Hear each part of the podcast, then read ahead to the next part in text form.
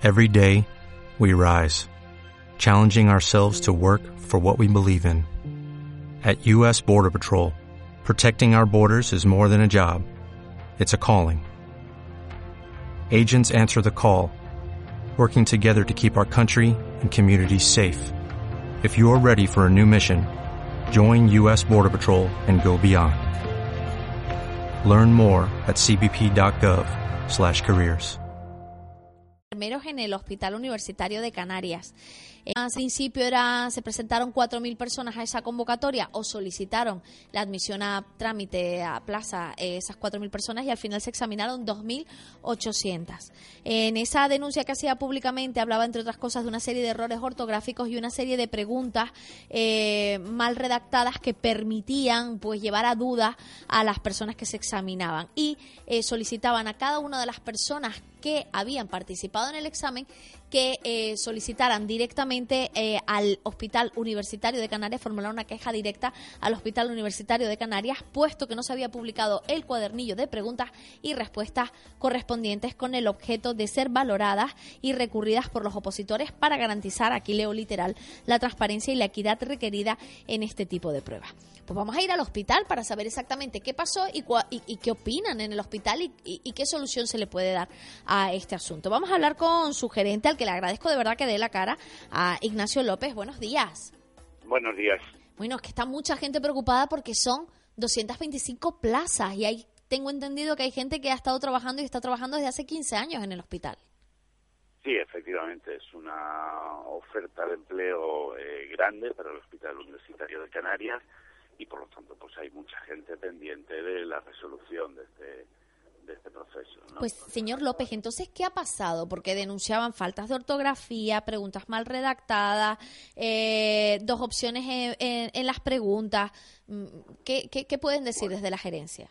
Es un número, parece que hay un número limitado de las 100 preguntas que ha podido haber algún error en la redacción de, de la pregunta o de la contestación y bueno lo que se va a realizar evidentemente es una revisión por parte del tribunal de todo el de todo el examen para ver qué preguntas si hay preguntas mal redactadas y en ese caso pues se anulará esa pregunta y seguiremos para adelante. No hay mm, ningún problema sentido. O sea que todas las personas eh, lo que animaban desde el sindicato era a que presentaran una reclamación formal eh, en la gerencia del hospital, entiendo para que ustedes tengan constancia, ¿no? De... Efectivamente, se va se va a tener en cuenta las reclamaciones de las personas, pero el propio tribunal va a revisar el examen completo y ver si hay alguna pregunta que deba ser anulable y si tiene que ser anulada, pues se anula sin ningún problema. ¿Y se vuelve a celebrar otro examen?